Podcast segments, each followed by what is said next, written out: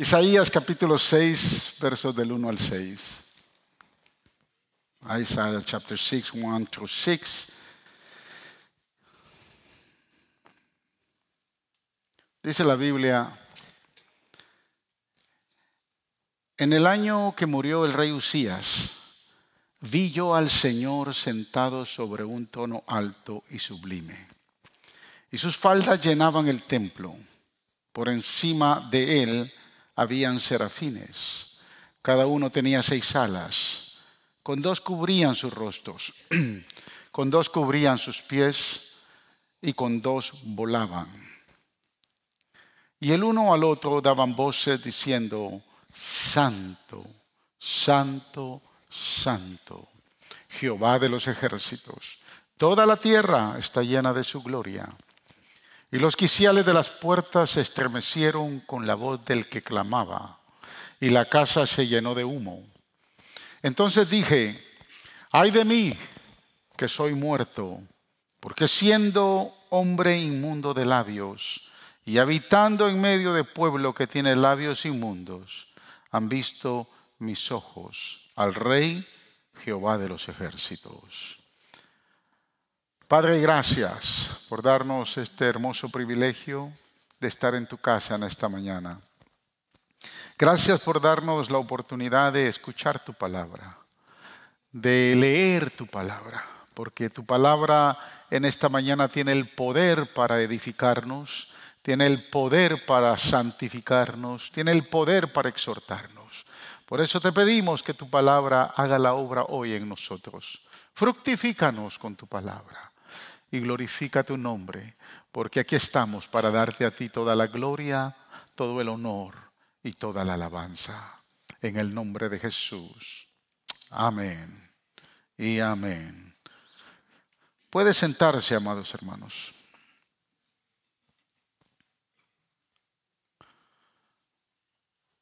Este capítulo 6 ah, empieza eh, bien interesante, ¿no? Porque habla de la muerte de un rey que por 52 años estuvo gobernando eh, y reinando sobre toda la casa de Israel. Pero la Biblia dice que una tormentosa lepra eh, lo infectó y desafortunadamente lo llevó a la muerte. Para el profeta Isaías la muerte del rey Usías, que era su primo, fue muy devastador.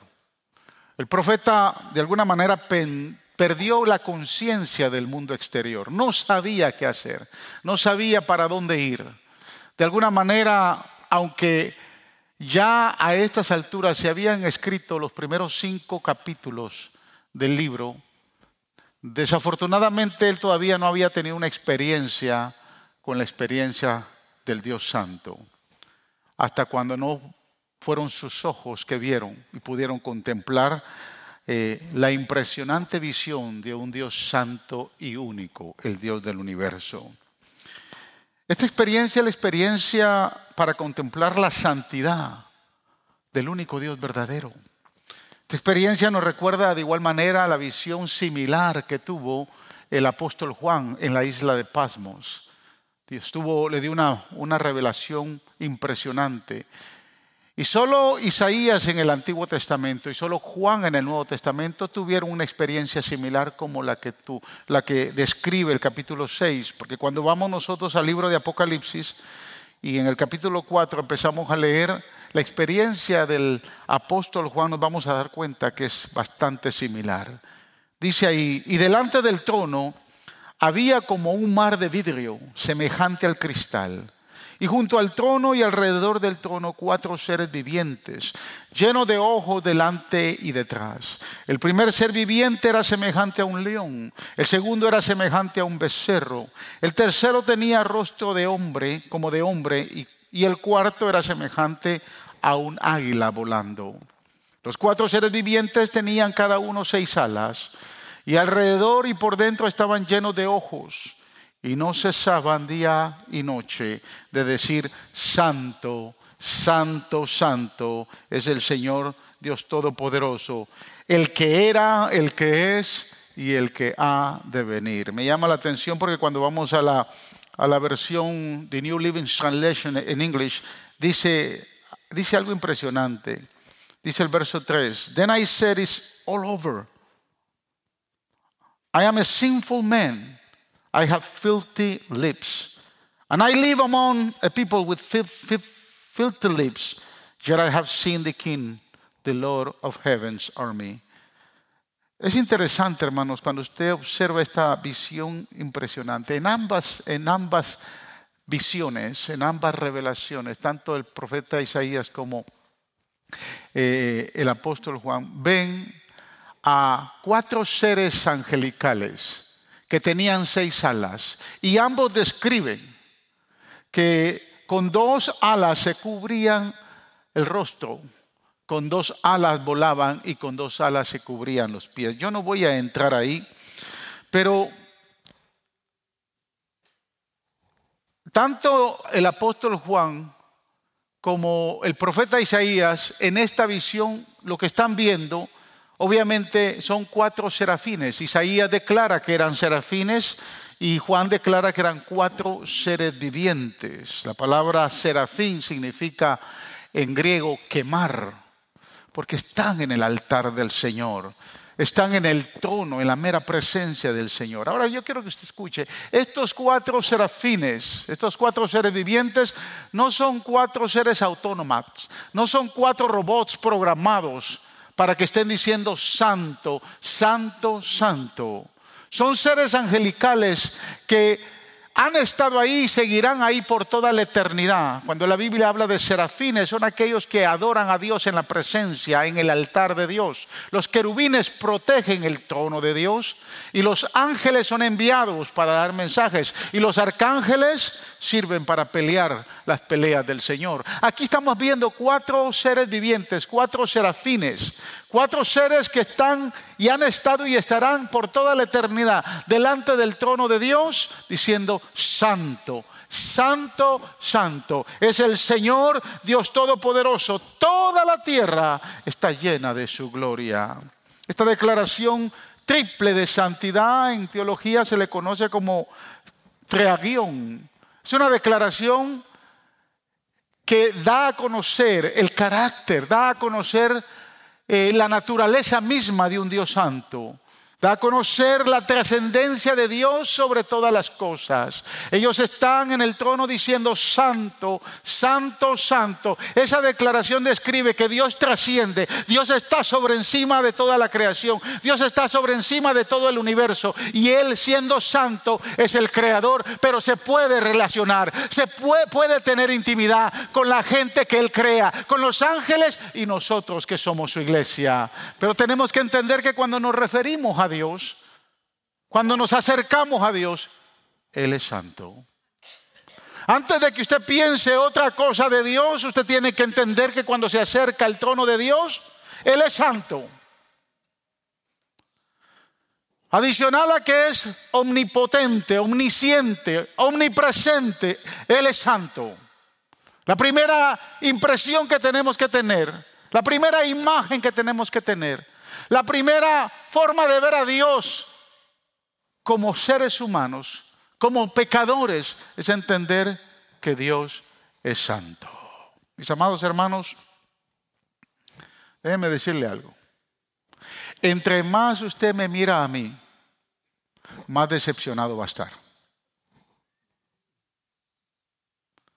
Entre más usted mire la situación política y económica de este país, o entre más mire al gobierno, más decepcionado va a estar. Y a veces creo que la ignorancia, hermanos, es realmente una bendición, porque entre más nosotros profundicemos en cualquier área, entre más nosotros miremos cualquier área, más nos vamos a decepcionar. A donde quiera que usted vea, a la izquierda, a la derecha, atrás, por donde quiera, usted va a estar bien decepcionado porque lo que usted va a ver no le va a gustar. Pero cuando usted, usted mira al cielo, cuando usted mira al Dios Todopoderoso, usted lo único que tiene que decir es que Él es santo. Santo, santo. Estos cuatro seres vivientes, hermanos, están ahí permanentemente. Están en su presencia. Podrían ellos tomar otra decisión, podrían volar hasta el más rincón del universo. Podrían hacer cualquier otra cosa, pero simplemente están contemplando lo atractivo que es Dios. Están contemplando su santidad. Por eso es que me encanta caminar con Jesús, porque todavía Él no me ha decepcionado. Cada vez que veo a Jesús en las escrituras, cada vez que leo de Jesús en las escrituras, cada vez que tengo intimidad con Jesús en oración, cada vez que le adoro, Él nunca me ha decepcionado ni me va a decepcionar. Porque cada vez que lo veo en las escrituras, cada vez que vivo las escrituras, cada vez que intimido en oración con Él, lo único que puedo decir es que Él es santo. Santo, santo, el Dios Todopoderoso. Por esa razón quiero compartir dos principios en esta mañana. No se preocupe, yo tengo que ir a predicar al norte.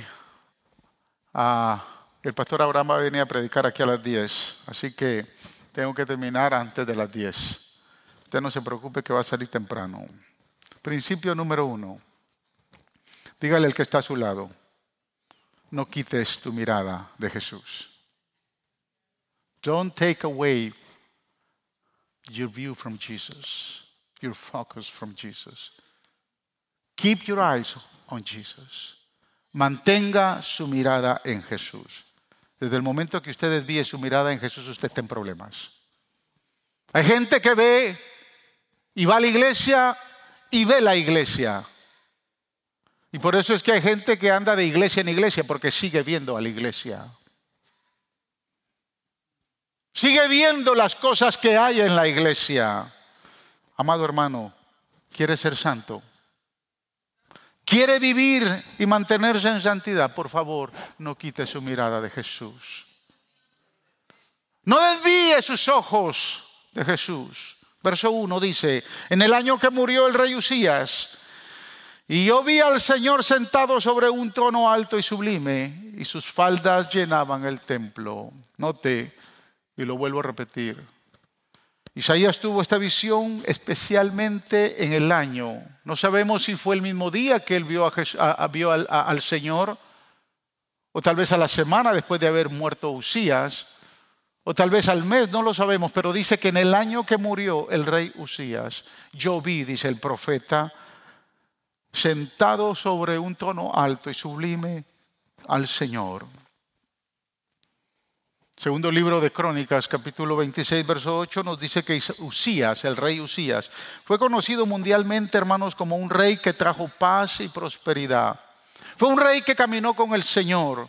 Es más, fue un rey que fortaleció y restableció la adoración en Israel. Y dice la palabra que él fue fortalecido por el Señor.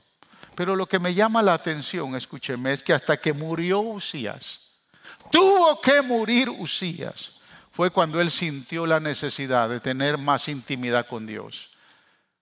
Tuvo que morir Usías para que entonces él pudiera decir, tengo que ir al templo.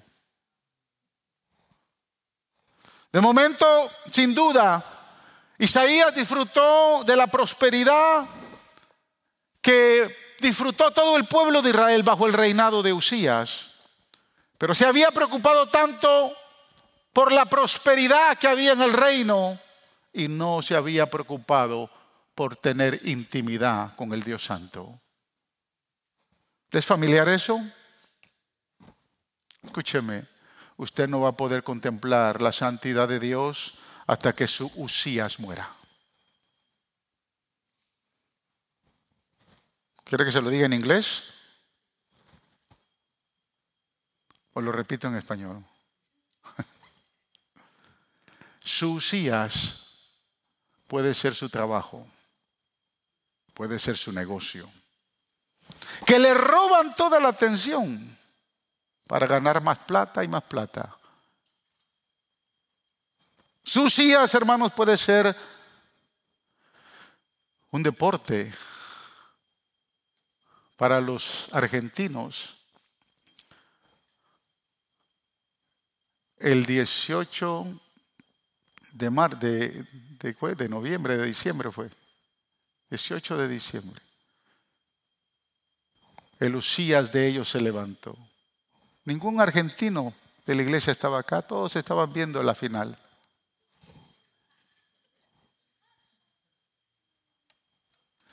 Sus hijas puede ser su deporte, puede ser un hobby. ¿Sabe qué, amados? Sus hijas pueden ser sus hijos.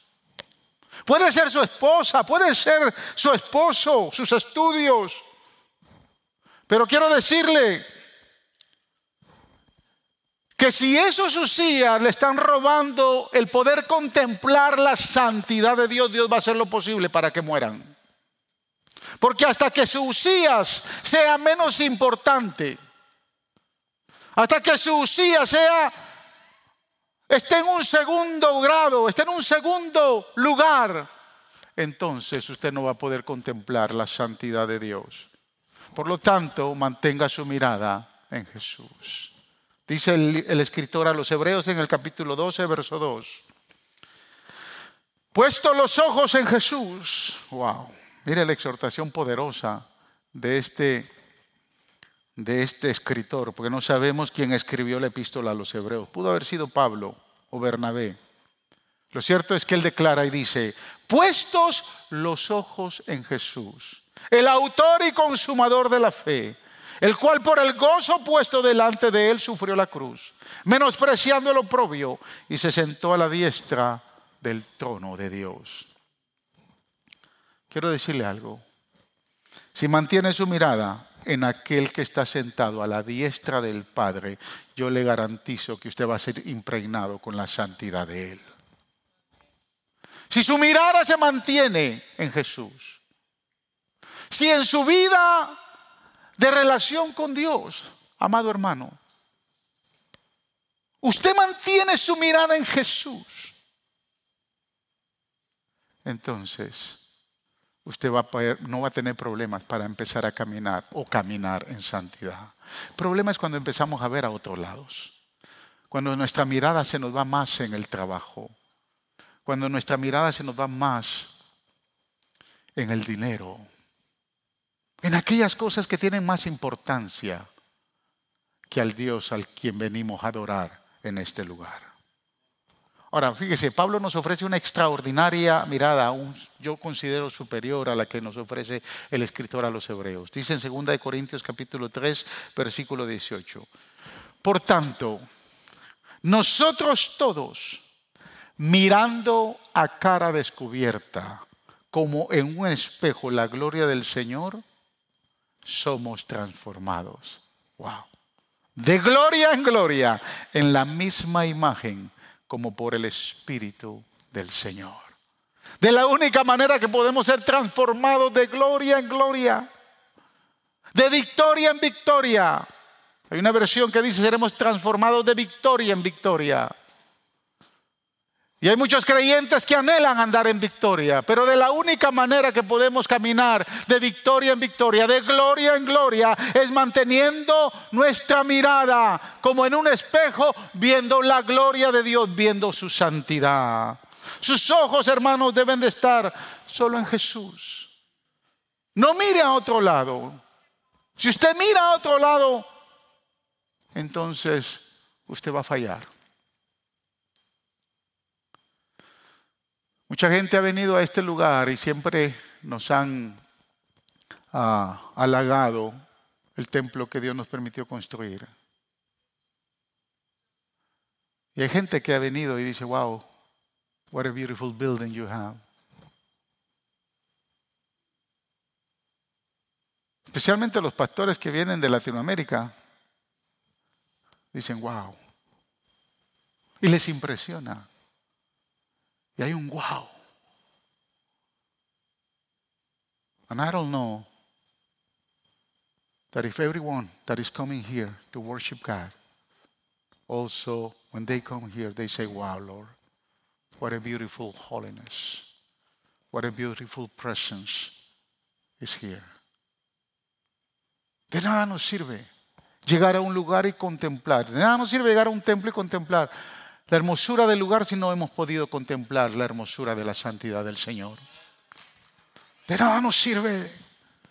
Sus ojos deben de estar solo en el Señor Jesús.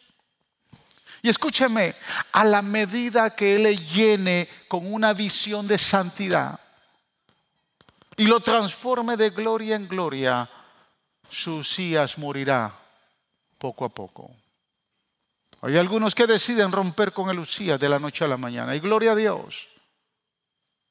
Pero mientras el Usías suyo esté en un segundo lugar, se le va a ser difícil contemplar la gloria del Señor. Número dos, déjese abrumar por su santidad. Déjese acoger por la santidad de Dios. Déjese llenar de la santidad de Dios. Observe el verso 5. Entonces dije, ay de mí que soy muerto, porque siendo hombre inmundo de labios y habitando en medio de pueblo que tiene labios inmundos, han visto mis ojos al Rey, Jehová de los ejércitos. Esto me, me, me anima, pero a la misma vez me frustra. Me anima porque Isaías entra y tiene una visión siendo pecador. Pero me desafía, me frustra porque me desafía a que si yo no tengo la capacidad de lidiar con mi pecado, tampoco voy a ver y contemplar la santidad de Dios. El problema no es entrar a la presencia de Dios siendo un pecador. Hay muchos que le huyen a la presencia de Dios siendo pecadores.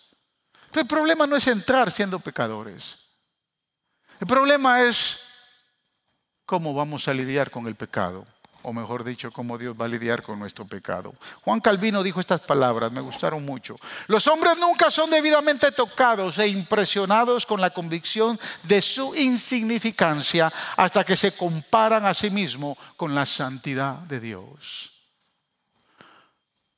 Es decir, que a medida que nosotros nos comparemos con la santidad de Dios, tenemos dos opciones ¿O seguimos siendo los orgullosos que hemos sido hasta ahora? ¿O realmente nos humillamos ante la presencia del Señor? Porque esto fue lo que le pasó a Isaías. Esta fue la experiencia que él tuvo.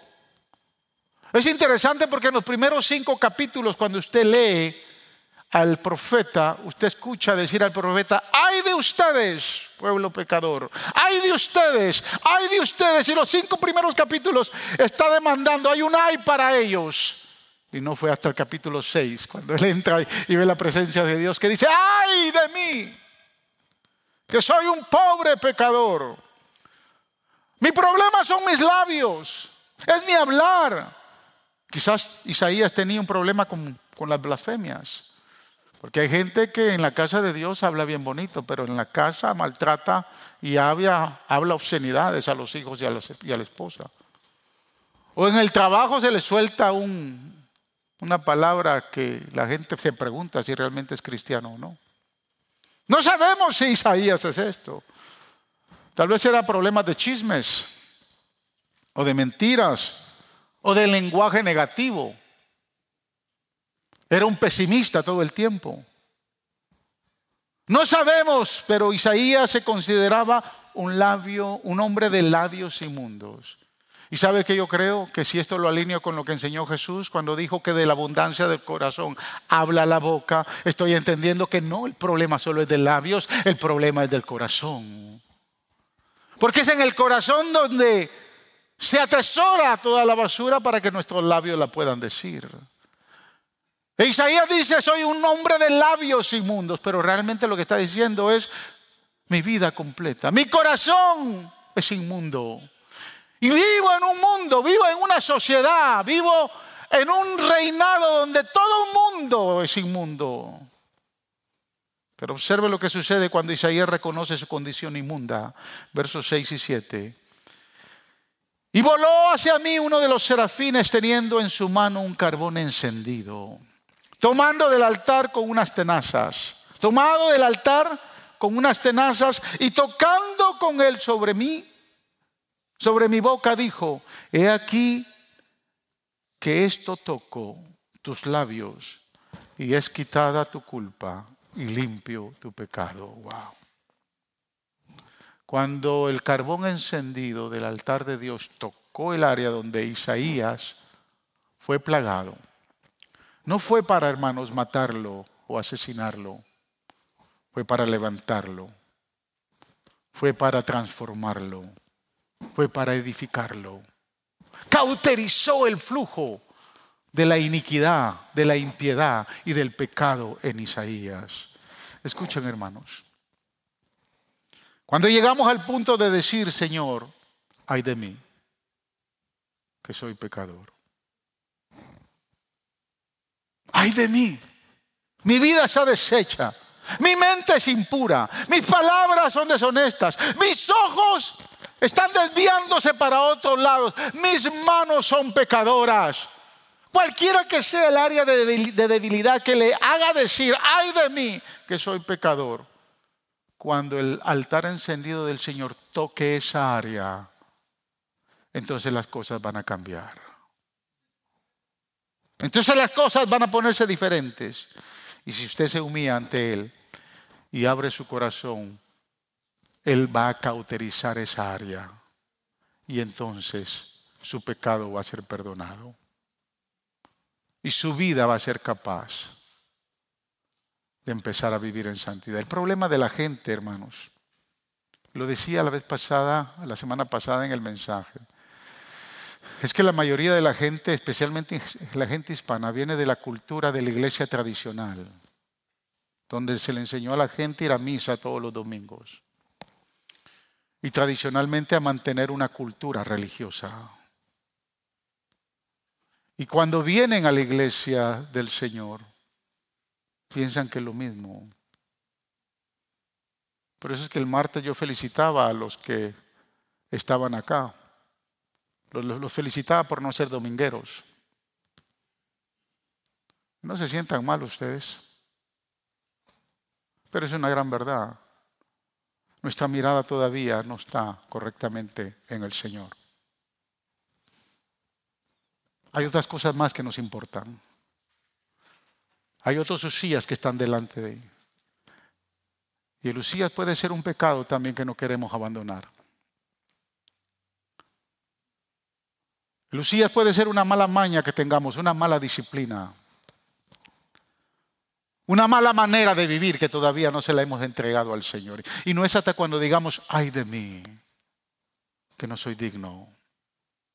Pensamos que servir al Señor es solo venir un domingo a la iglesia. Y de alguna manera no cultivamos o no deseamos cultivar una intimidad con Dios todos los días. No se equivoque. Dios es un Dios santo.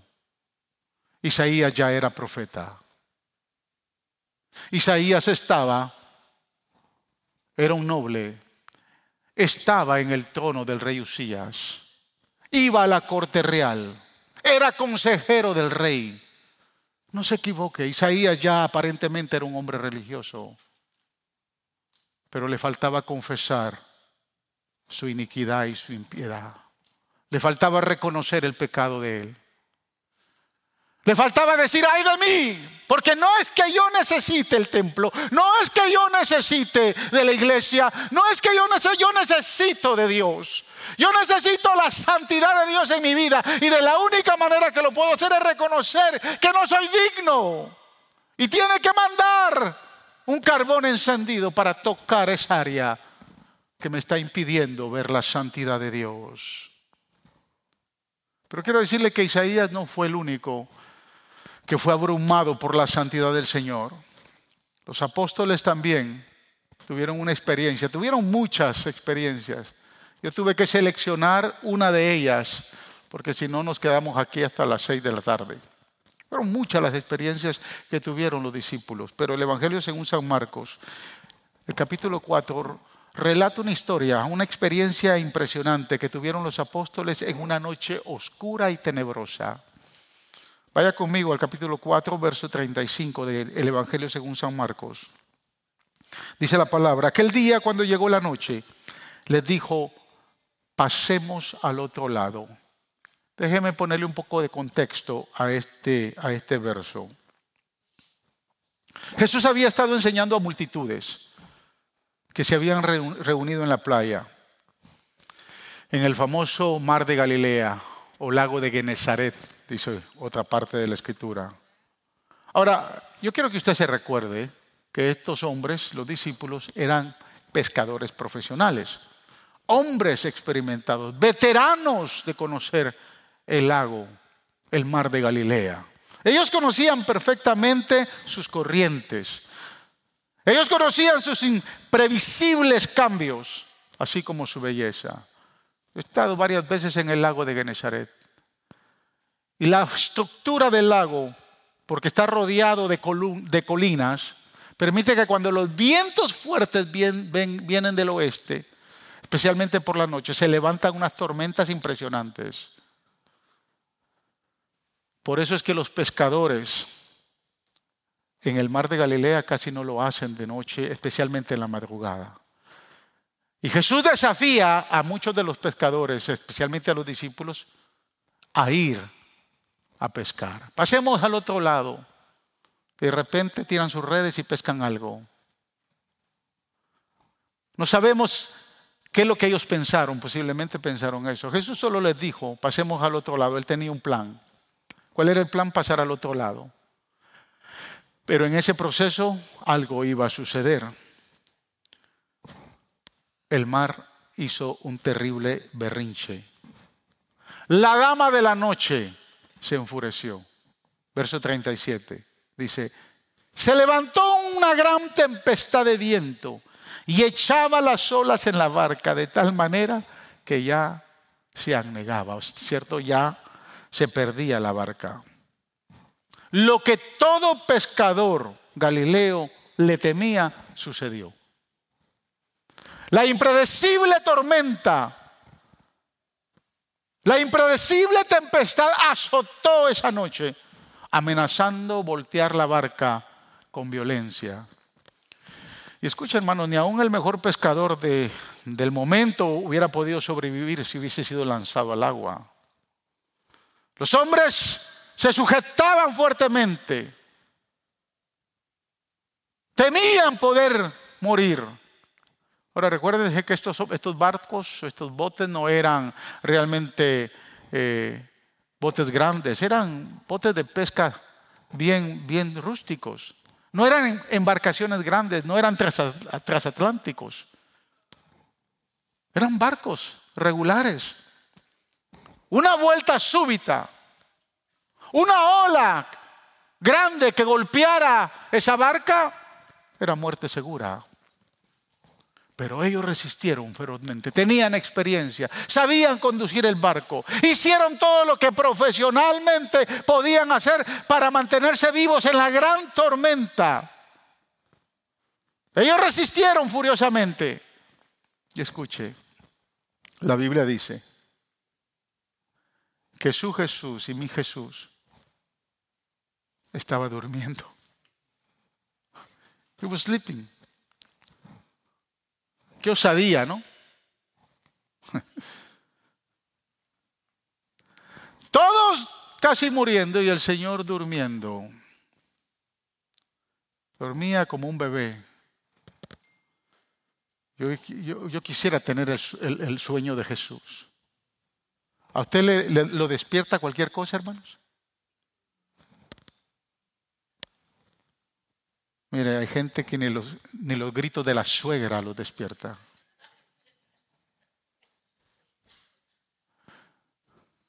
Qué, sabroso dormir con. ¿Sabe quién tiene un sueño así? Mi esposa.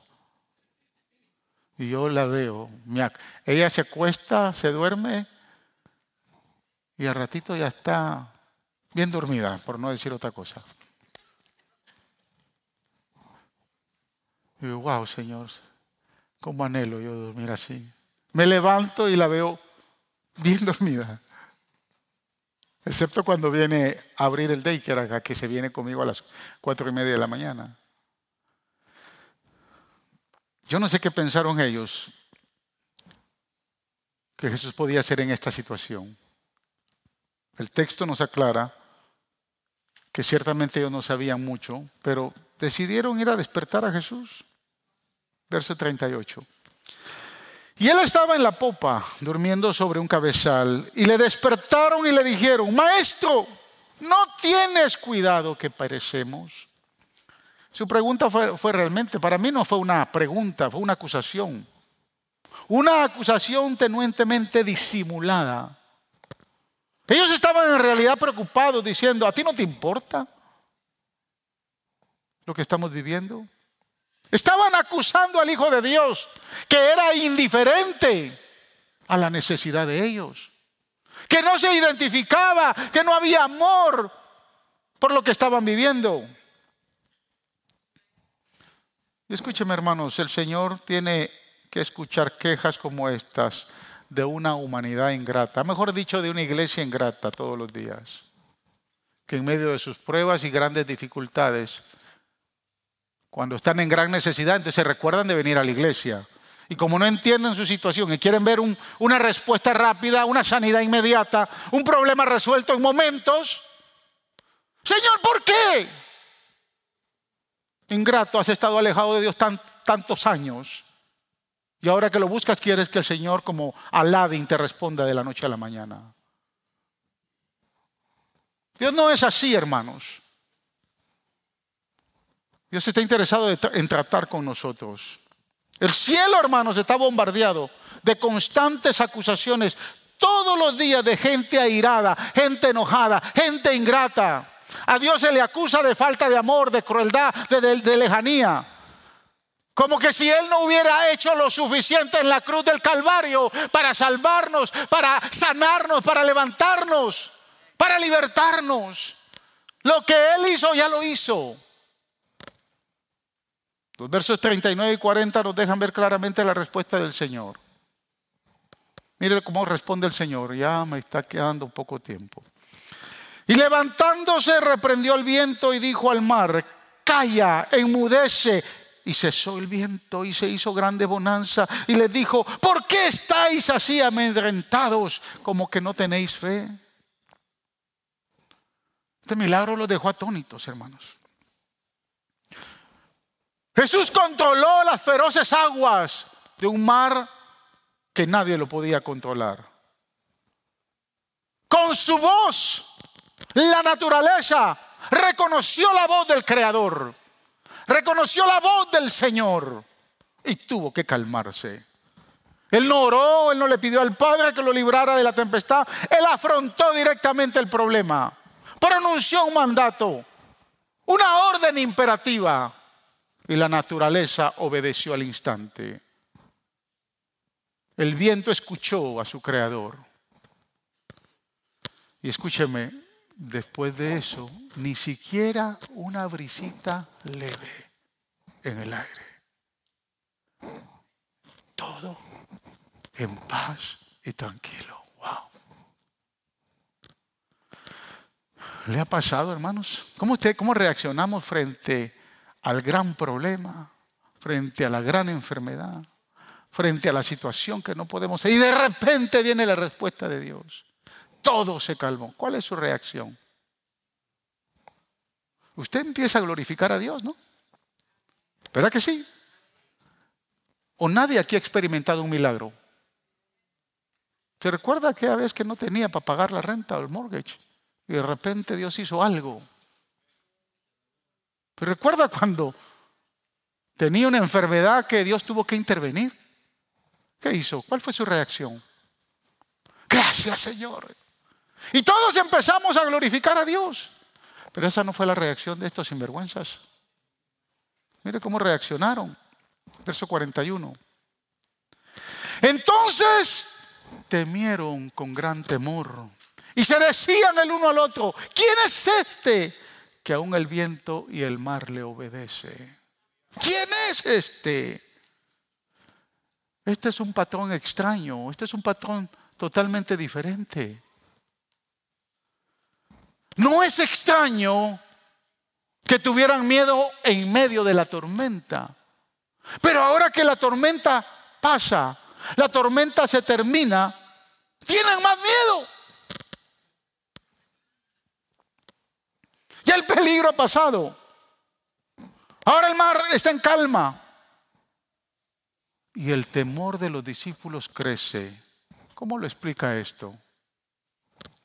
Escuche, hermanos. Me gustó esto que encontré por ahí.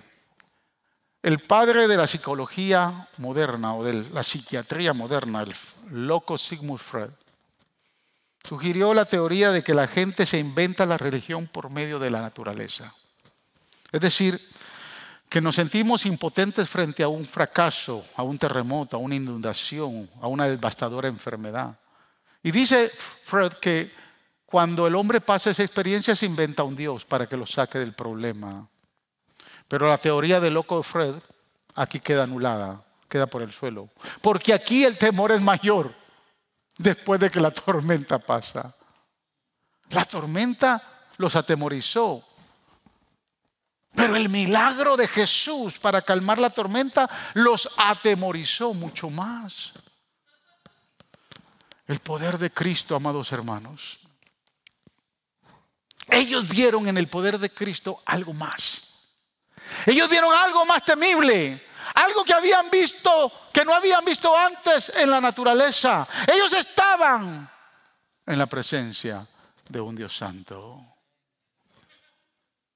Los discípulos preguntan, ¿quién es este que aún el viento y el mar le obedecen?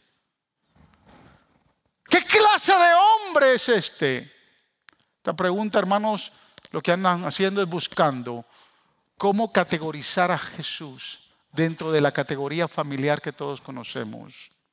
Es más fácil para nosotros, hermanos, saber tratar con la gente porque la podemos clasificar. Respondemos de una manera hostil al que es hostil. Respondemos de una manera amorosa al que viene con amor. Pero aquí esta gente no sabe cómo responder, no sabe cómo reaccionar, le da temor. Y aquí, aquí, andamos caminando con alguien único en su género. Aquí andamos caminando con alguien especial, un hombre jamás antes visto. Juan, no te confundas. Pedro, pon atención. Mateo, Lucas, observen. Esto no es cualquiera. Aquí estamos caminando y el que ha detenido la tormenta es santo, santo, santo. Por lo tanto, ante la santidad de Dios, yo tengo que tener temor. Ante la santidad de Dios me tengo que humillar. Porque reconozco que Él es santo. No cualquiera detiene de tormentas, hermanos. ¿Conoce algún hombre, algún presidente, algún gobernador que ha detenido alguna tormenta, una tempestad? No, es Jesús el único que lo puede hacer. Es al que usted le sirve y por lo tanto al que usted le sirve Él es santo. Y como Él es santo, Él merece que le sirvamos con la misma santidad que Él es.